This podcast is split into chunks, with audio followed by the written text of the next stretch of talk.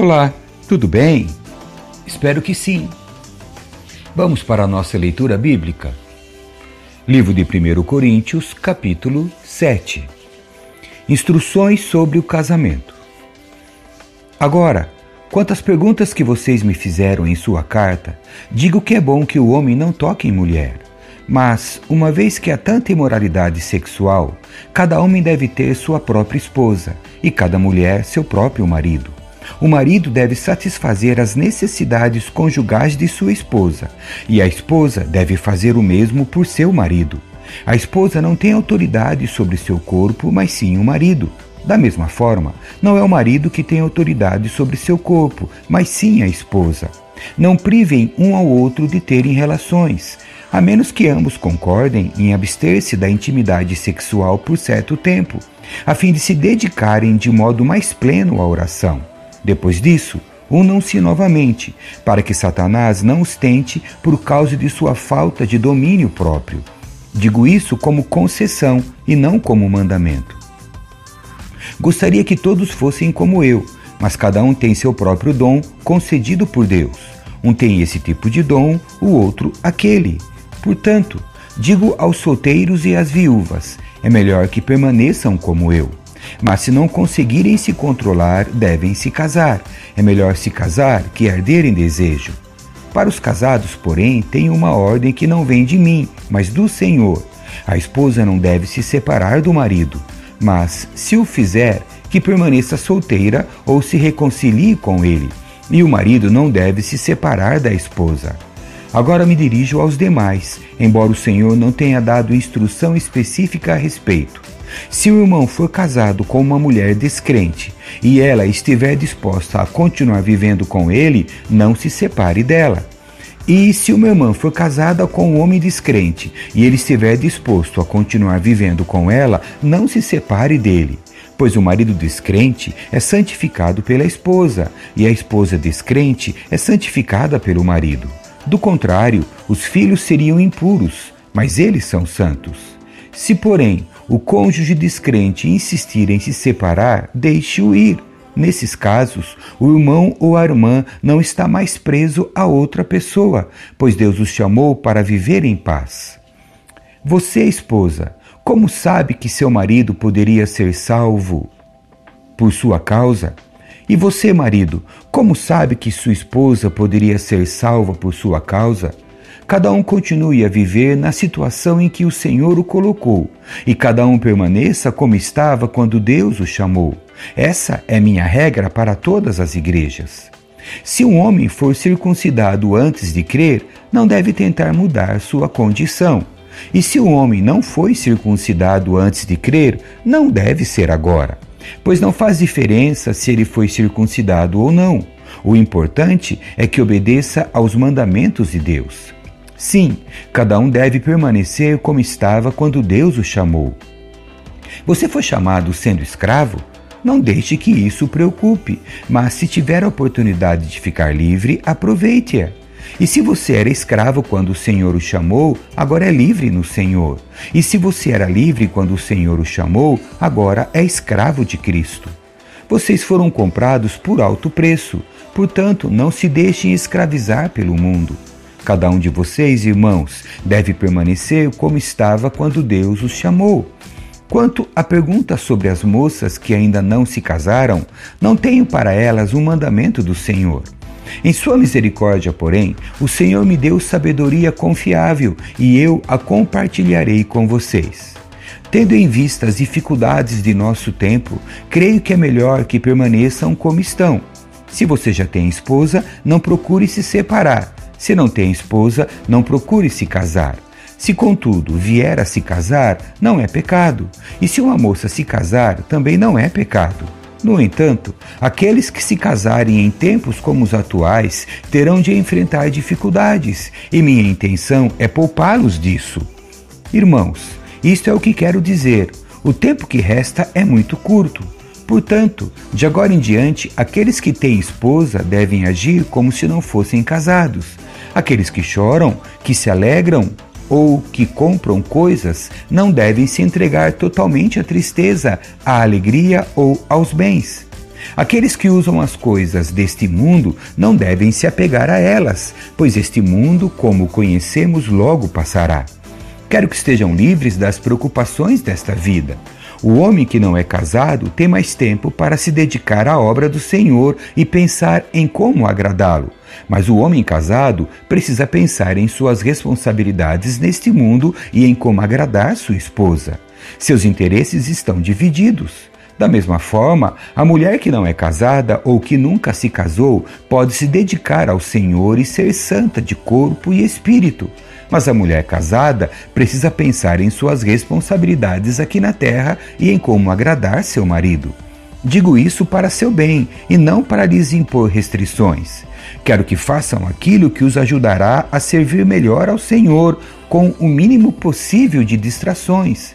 Se, contudo, um homem acredita que está tratando sua noiva de forma inapropriada e que seus impulsos vão além de suas forças, que se case com ela como é desejo dele, não é pecado. Mas, se tiver assumido um compromisso firme e não houver urgência, e ele for capaz de controlar sua paixão, faz bem em não se casar. Portanto, quem se casa com sua noiva faz bem, e quem não se casa faz melhor ainda. A esposa está ligada ao marido enquanto ele viver. Se o marido morrer, ela está livre para se casar com quem quiser, desde que seja um irmão no Senhor. Em minha opinião, porém, seria melhor que ela não se casasse novamente, e creio que, ao dizer isso, lhes dou o conselho do Espírito de Deus. Capítulo 8 Comida sacrificada a ídolos. Quanto à pergunta sobre a comida sacrificada a ídolos, sabemos que todos temos conhecimento a esse respeito. Contudo, o conhecimento traz orgulho, enquanto o amor fortalece. Se alguém pensa que sabe tudo sobre algo, ainda não aprendeu como deveria, mas quem ama a Deus é conhecido por ele. Então, o que dizer quanto ao alimento oferecido a ídolos? Bem, todos nós sabemos que, na verdade, o ídolo nada vale neste mundo e que há somente um Deus. Sim, é fato que existem os que são chamados de deuses, por assim dizer, nos céus e na terra, e há pessoas que adoram muitos deuses e muitos senhores. Para nós, porém, há somente um Deus, o Pai, por meio de quem todas as coisas foram criadas e para quem vivemos. E há somente um Senhor, Jesus Cristo, por meio de quem todas as coisas foram criadas e por meio de quem recebemos vida. No entanto, nem todos sabem disso.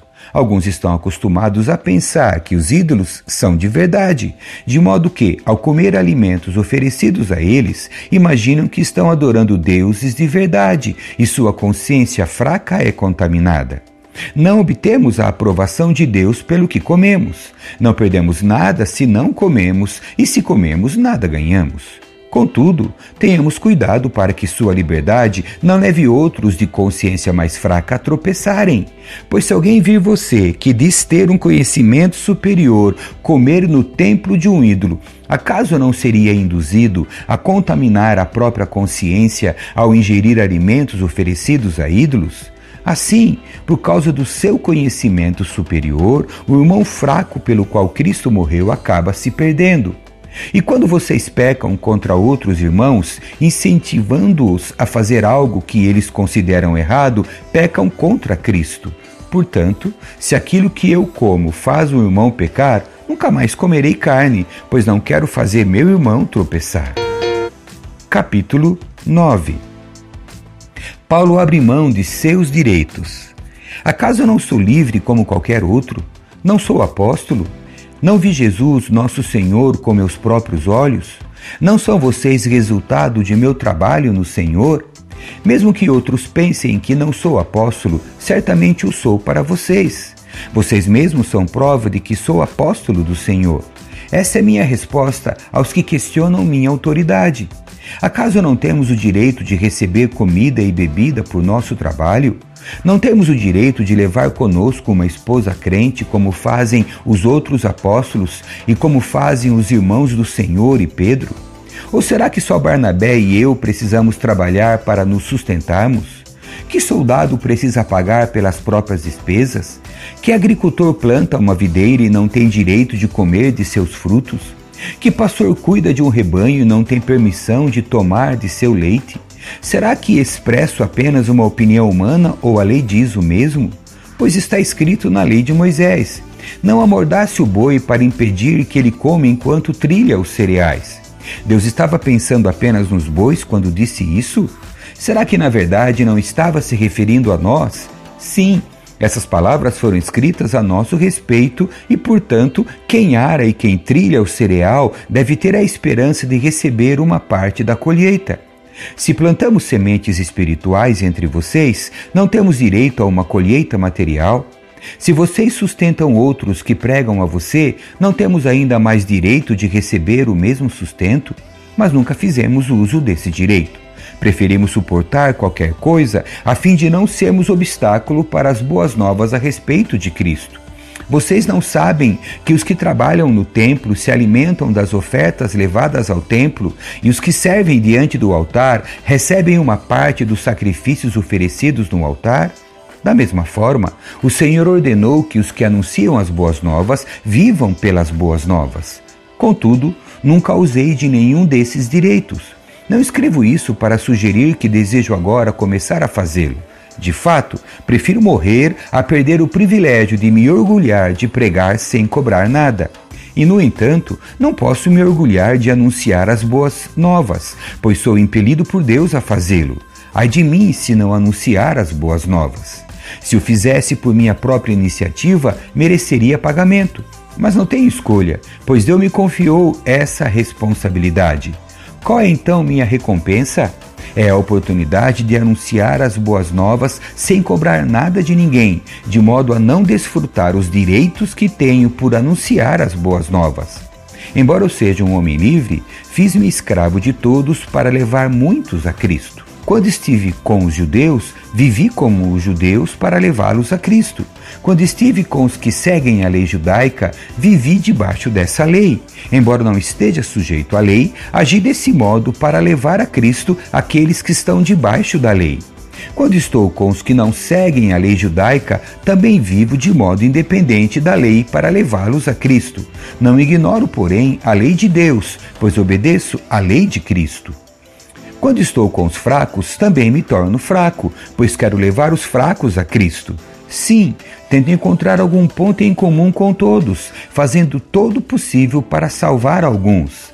Faço tudo isso para espalhar as boas novas e participar de suas bênçãos. Vocês não sabem que numa corrida todos competem, mas apenas um ganha o prêmio? Portanto, corram para vencer.